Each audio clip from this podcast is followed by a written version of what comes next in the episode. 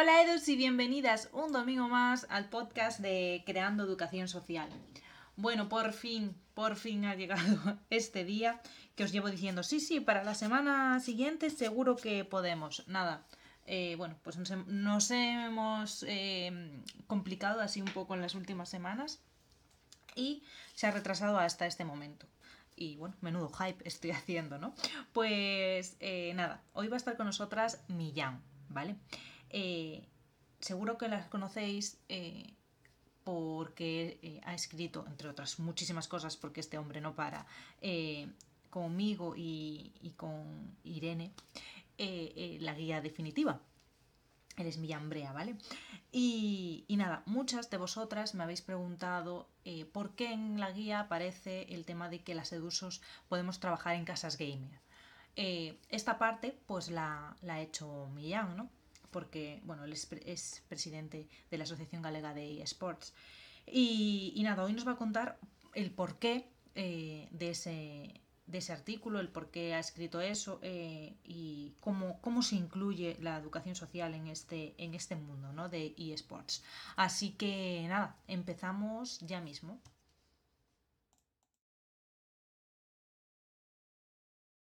Bueno, Edus, pues la introducción está más que hecha, así que nada, vamos a dar ya paso a Millán y que nos cuente un poquito quién es él, que ya os digo que, que ya va a ir para rato. Que, que hace muchísimas, muchísimas cosas. Así que nada, Millán, ¿qué tal? ¿Cómo estás? Hola, Lucía, muy bien, muy bien. Muchas gracias por, dejarme participar en, tu podcast y es una maravilla estar aquí con, Creando de nuevo. bueno, ya sabes que somos fieles aliados.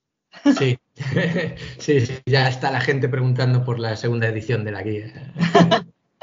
Pues sí, pues sí. Pues nada, precisamente eso, eh, muchas de las personas, además de que te conocen por, otras, eh, muchas, muchos proyectos en los que están involucrado, ¿no? Muchas de las personas que, andan por aquí por, creando te conocen por la guía.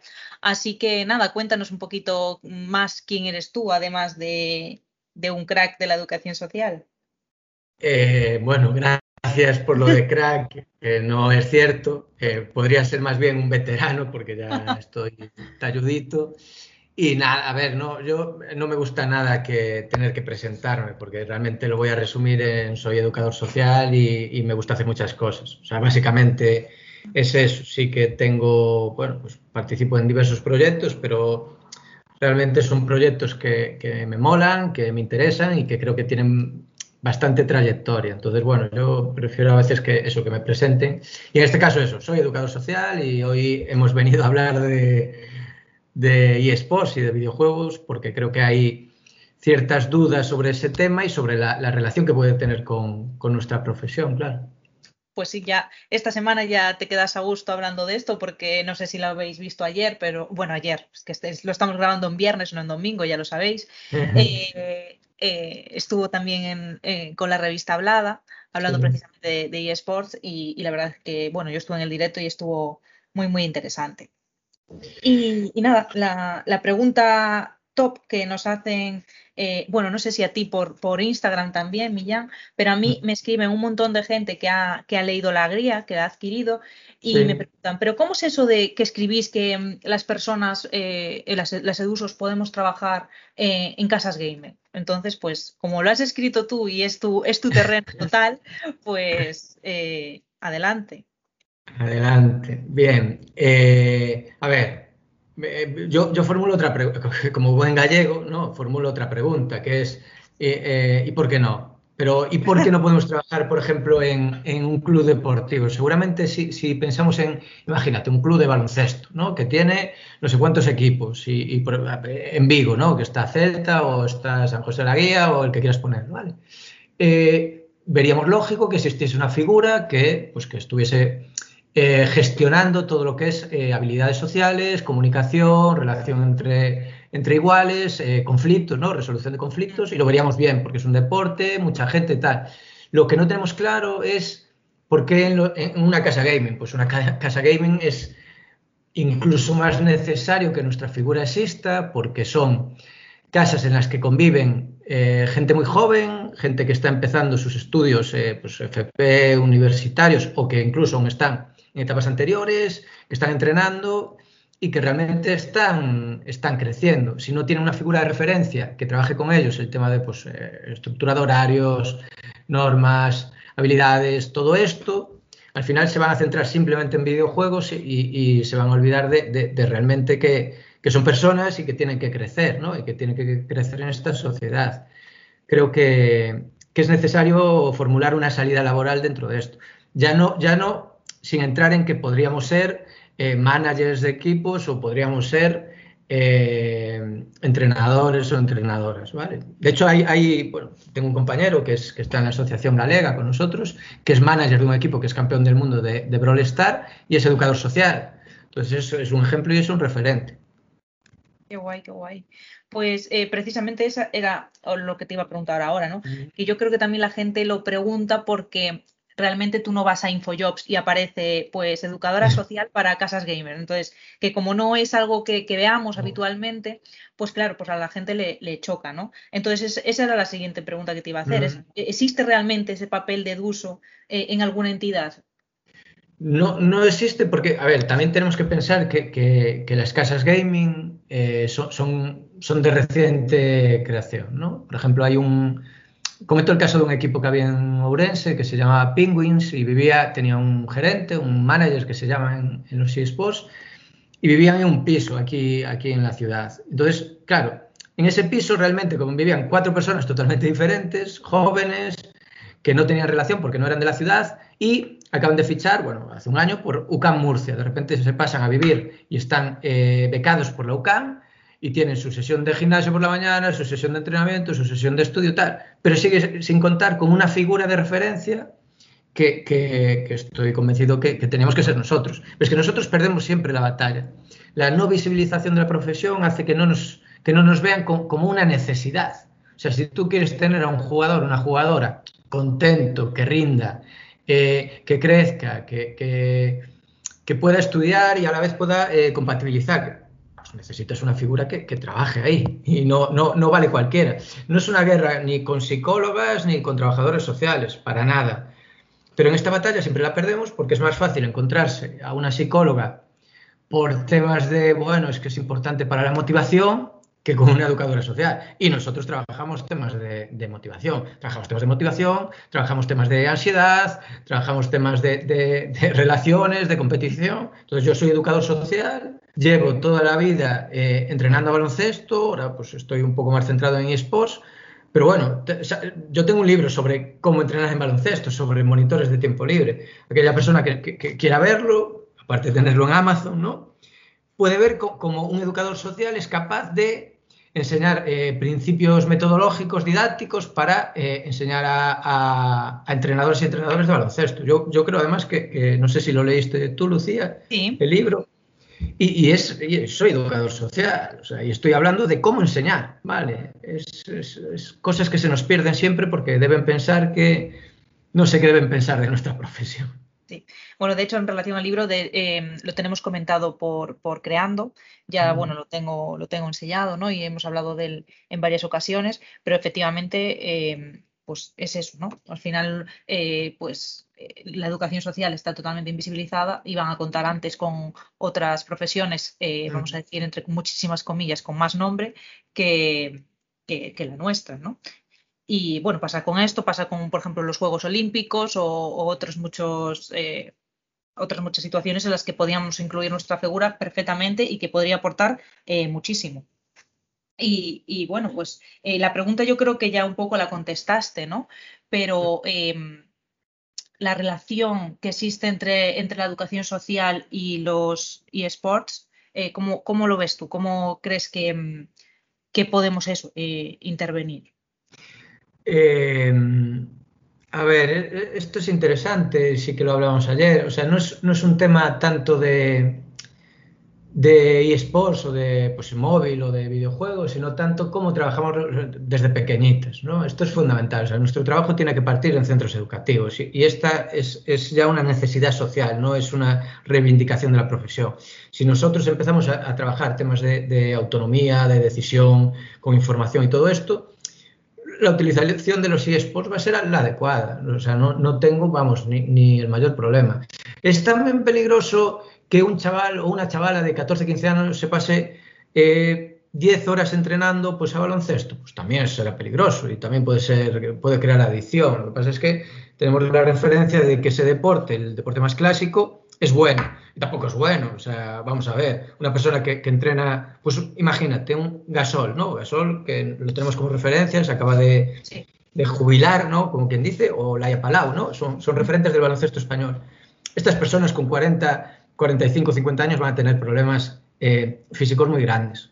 Vale, entonces tenemos que tener claro que el deporte es sano, pero no el deporte de competición de alta competición. Vale, esto es fundamental. Y me- y ahí comentaste ahora un- que es el tema de las Olimpiadas. eh, eh, yo creo que mañana o pasado te- tiene que salir un artículo, ya lo compartiré con vosotros, sobre, sobre eSports eh, dentro de los Juegos Olímpicos. O sea, es, es el futuro. Es, Interesante. es el futuro. Sí, eh, yo más que nada utilizo el artículo para romper estereotipos, ¿no? Sobre por qué todo el mundo dice que, es, que son violentos, que todo el mundo dice que causan adicción. Bueno, esto, tú cuando ves una película y puedes escoger ver una película, ahora está muy de moda lo de zombies, ¿no? No sé si será por la pandemia, pero tú estás viendo la película y, y sabes que es ciencia ficción, ¿no? Entonces, no te vas a convertir en un zombie y puedes ver Rambo y no vas a coger un cuchillo y vas a ir rajando a todo el mundo. Pues esto es igual, o sea, tú puedes jugar un Street Fighter y no va no tener la necesidad de, de- de- utilizar la violencia. Y esto es real. Esto es real y, y es con datos. O sea, cada vez que hay una agresión o cualquier tontería, eh, o sea, que no es una tontería de agresión. Cuando hay una agresión, hay gente que lo vincula a los videojuegos, ya, pero por una persona que pueda agredir y no está relacionada con videojuegos, hay 3 millones de personas que juegan y no están pegando a nadie, ¿no? Entonces esto, esto es fundamental. Cuando salga el artículo lo pasaré, pero me parece un debate súper interesante porque a día de hoy prácticamente toda la población juega videojuegos, no, no es necesario jugar en la Play, simplemente en el móvil.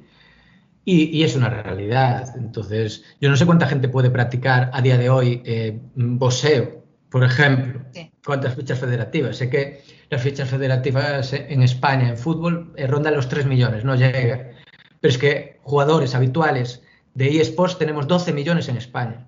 Es que multiplicamos por 4 las fichas federativas que hay en fútbol. Entonces, esto es una realidad que, que, que debemos tener en cuenta y que si nos dejan eh, trabajar en centros educativos podremos contrarrestar eh, la parte negativa que tiene, la parte negativa de, de eso, pues de, de, temas de adicción o incluso, que lo trabajamos mucho en la Asociación Galega, el tema de, de igualdad, ¿no? Uh -huh. Nos parece fundamental que cualquier persona pueda acceder a un videojuego y que no sea insultada por el hecho de ser mujer o por el hecho de tener una pues tener diversidad funcional o cualquier otra historia. Es que, bueno, se me, se me ocurren, eh, tengo como muchas preguntas, ¿no? Mm. Pero eh, vamos a cerrar la de, la de, ya que dije, hablaste de la perspectiva de género, pues eso, ¿cómo, cómo crees que se puede incluir la, la perspectiva de género? O sea, yo ayer, eh, escuchándote en el, en, en el Instagram, ¿no? Sí. Eh, escuchaba que, que, decías que mm, existe, o sea, que casi hay como paridad, ¿no? Que, mm hay casi sí. tantos eh, hombres como mujeres jugando, que, que sí. a mí me ha sorprendido, porque realmente pensaba que no. Entonces, eh, claro, te iba a preguntar eso, ¿cómo se puede incluir la perspectiva de género? Pero eso, si está... A ver, el, el, sí. claro, el, el, dato es de la Asociación Española de Videojuegos, es un dato que, que sí podemos tener en cuenta. Sí que es cierto que a nivel más profesional, a nivel competitivo, no es tan elevado el número de mujeres que juegan y creo que deberíamos hacer un estudio respecto a eso, a por qué no competimos, o sea, porque pues, en este caso las mujeres no, no llegan, no, no, no, creo que sea un tema, no es un tema de capacidad, desde luego, es un tema de motivación, o sea, ¿por qué no te motiva el eh, participar en videojuegos? Pero bueno, tú ves cualquier competición a día de hoy, bueno, de las que había hace dos años, antes de la pandemia, pabellones llenos y todo eso, y la mitad eran hombres, la mitad mujeres, o sea, sí que hay mucha aficionada a videojuegos. Y es una oportunidad, y lo decía ayer, porque tienen una clave que, que no, que, que, no sesga, ¿no? Que es que tú, tú y yo podemos jugar, imagínate, pues un Street Fighter, ¿vale? Y, es una forma muy objetiva de, de, de, valorar, porque son puntos objetivos. O sea, si yo tengo 2.000 puntos y tú tienes 3.000 puntos, tú me ganaste. Cuando vemos, por ejemplo, y, y, vemos en las Olimpiadas una competición deportiva y nos vamos a los 400 vallas, por ejemplo, que hubo récord del mundo, tanto masculino como femenino, eh, Claro, los chicos le quitan muchos segundos a las chicas. Hay una diferencia física muy importante. ¿Podrían competir chicos y chicas en 400 vallas? Posiblemente no. posiblemente no. Y nos vamos a datos, ¿eh? nos vamos a, que en hombres eh, rebajaron la marca del récord del mundo de mujeres unas, o sea, bastantes chicos. ¿no? Entonces es importante porque los videojuegos te dan esa parte de imparcialidad. O sea, aquí da igual que seas chico o chica y, da igual que, utilices un mando este o otro mando. O sea, al final se basa en puntos objetivos. Entonces, estés jugando lo que estés, Street Fighter, Fortnite, tienes que conseguirlo. Entonces, bueno, creo que es una oportunidad que, además no, se destaca en ningún sitio, solo se destaca el tema de la violencia o se destaca que es de juegos de hombres, que es mentira, pero no se destaca que, que tiene esa parte, que es que se valora todo de manera objetiva. Es un videojuego. O sea, más objetivo no puede ser. Sí, y de hecho, eh, eso como que eh, ayer me hiciste un poco pues reflexionar, ¿no? Porque, mm. Eh, bueno, no lo sabéis, pero os lo voy a contar aquí. yo no tengo hijos ni hijas, pero bueno, mi pareja sí tiene un hijo. Y, y sí que es cierto que o sea, le encanta jugar al Fortnite, ¿no? Y yo tengo la idea de, ostras, no juegue, eh, la idea esa de no, no, lo dejes jugar tantas horas, Dios mío, es un juego de matar, es un juego de no sé qué, pero sí que es cierto de que, que, es como que lo tengo interiorizado, en ningún momento lo había, me había pensado, o sea, parado a pensar en lo que, en lo que hablabas ayer, ¿no? Entonces sí que me quedo un poco con esa reflexión de, claro, es malo porque si tampoco, por ejemplo, yo en mi caso nunca me he parado a ver el juego más de cinco minutos. Entonces, eh, pero, pues ese horror lo tiene mucha gente, ¿no? Eso que comentas es, es, guay, porque, porque seguramente forma parte de los estereotipos que tiene respecto al tema de, los juegos, ¿no? Sí. A ver, que tú, que tú ves una película no, no, quiere decir que vayas a hacer lo que pasa en esa película. O sea, y, y, si fuese así, eh, tenemos un problema muy grande en la sociedad, que es que no tenemos ni conciencia crítica ni una capacidad de, reflexión. Entonces, o sea, yo veo Claro, yo veo un anuncio o veo tal y entonces ya quiero fumar. No, hay que es un trabajo también de la educación social. O sea, tenemos que estar en centros educativos porque tenemos que trabajar esa conciencia crítica de, oye, a ver, que veas a alguien pegando no significa que, tengas que pegar. O, también lo digo, que veas un referente, como puede ser cualquier streamer que venga a día de hoy, y que no te tenga que condicionar. O sea, Ibai es un referente y por ahora, y lo decíamos ayer, coincidimos con él en muchas cosas. Pero, eh, ¿qué pasaría si no dijese las cosas que dice? Pues si nosotros trabajamos la conciencia crítica es, yo puedo seguir a Ibai, pero no estoy de acuerdo con lo que dice, porque esto puede pasar. Yo puedo jugar a, un juego donde se mata gente, pero yo fuera del videojuego no soy ni una persona violenta ni quiero eh, patear a nadie. Y esto tenemos que tenerlo claro y forma parte de esos estereotipos que tenemos sociales, ¿no? Que te pasó a ti, pero que bueno, que tú ya estás en ese proceso de reflexión sobre, oye, pues, pues igual no es cierto, ¿no? Igual yo puedo jugar a un fornite y no me dan ganas. Yo, yo de hecho, a ver, yo juego al fornite y, soy una persona que siempre, o sea, soy pacifista y, odio las armas, pero las odio. O sea, no puedo verlas delante y me incomodan y, y posiblemente no haría la mili porque sería objetor, ¿no? Si me hubiese tocado. Pero yo juego al fornite y juego y jugué al Street Fighter y jugué al Comando, y jugué a, muchos videojuegos que tenían que ver con eso. Y soy, eh, ya te digo, o sea, ejerzo el pacifismo. Entonces, bueno, pues eh, tenemos que quedarnos con esas cosillas. Desde la educación social, además, súper importante, ¿eh? no, no, caer en el, como es violento, ya hay que censurarlo. eso es muy, eso, de hecho, es muy peligroso por parte de nuestra profesión, no respetar que alguien pueda, claro, por eso, eso también esa, esa conciencia autocrítica que también nos puede, nos puede pasar, ¿eh? O sea, me refiero, pues es como quien, como yo siempre digo, yo soy feminista y me considero feminista, pero evidentemente, lógicamente, tengo, comentar, tengo eh, pues eh, algún aspecto que es machista, seguro.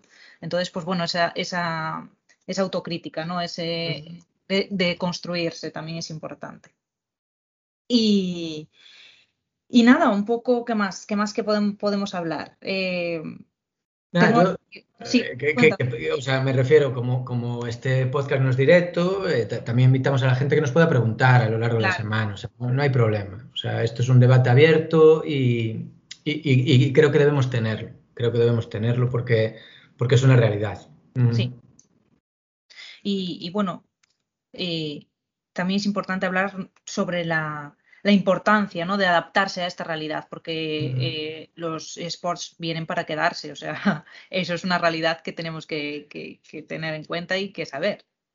Sí, eh, mira, es, como el móvil, o sea, hay esa, vamos a demonizar ¿no? el uso del, teléfono móvil cuando somos la gente mayor la que más lo utilizamos, ¿no?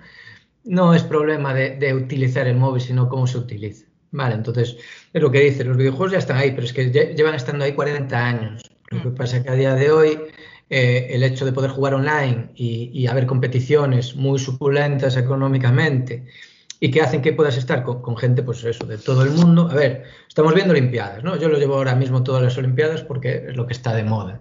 Sí. Eh, llega, llega la élite del deporte, ¿no? Pero es que tú jugando puedes jugar con élite del deporte en eSports desde tu casa sentado en tu habitación, con gente muy, muy buena. Tú no puedes competir a voleibol o a baloncesto si tienes 20 años. ¿Por qué? Porque no vas a ganar. Y no vas a ganar y son deportes complejos. Y, entonces a ver, yo no estoy muy de acuerdo con, el tema de, del olimpismo de, países que, que, financian ¿no? personas que, que, son buenas deportivamente hablando, no estoy de acuerdo. Estoy de acuerdo con que se financie el deporte en todas las edades y como hábito saludable.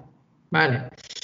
Si entramos en esa historia, los eSports a día de hoy no, no, están recibiendo ningún tipo de ayuda porque no pertenecen a ningún comité olímpico. Entonces no hay nadie trabajando en ese tema. Entonces hay gente que sale de su casa para competir a nivel internacional. Es que tenemos chavales ahora mismo de 16, 17 años que se juegan partidas con gente de Polonia, de, pues, Eslovenia, de, Francia. Igual son campeones del mundo.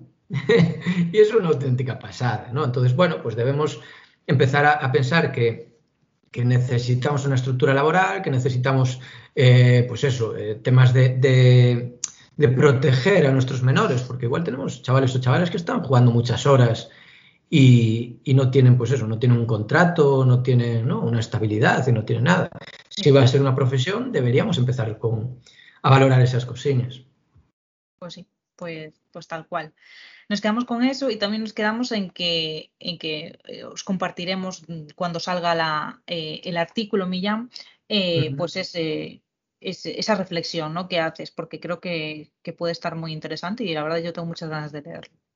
Y, y nada más, por mi parte, eh, cerramos aquí el, el, famoso tema de las casas gamer. No sé si tienes algo más que contarnos. No, a ver, yo, yo creo que, que, ya lo hablamos todo. Eh, y bueno, y nada, y lo de siempre, o sea, yo darte la enhorabuena, eh, porque me flipa realmente lo que estás consiguiendo con creando educación social y ya te puedes considerar, te guste o no, como un referente dentro de la educación social. Eso es demasiado todavía. No, no, referente es aquel que, o aquella en este caso que hace, que hace cositas, ¿no? Y tú no haces cosas, cositas, haces cosas grandes, ¿no? Entonces estás visibilizando nuestra profesión eh, darte la enhorabuena, como hacemos siempre, y, y nada, y gracias por, por darnos también esa, esa, poquita voz que tenemos, ¿no? Es, es más importante a veces poder participar en, en, en, plataformas como la vuestra o como la de la revista Hablada ayer, que salir en un periódico tradicional, ¿no? Porque realmente, bueno, son cosas distintas. Así que nada, muy agradecido y, y bueno, esperando poder seguir participando. Eso, vamos, tenlo pues, clarísimo y, y, seguir creando cosillas entre los dos que, que siempre sale bien.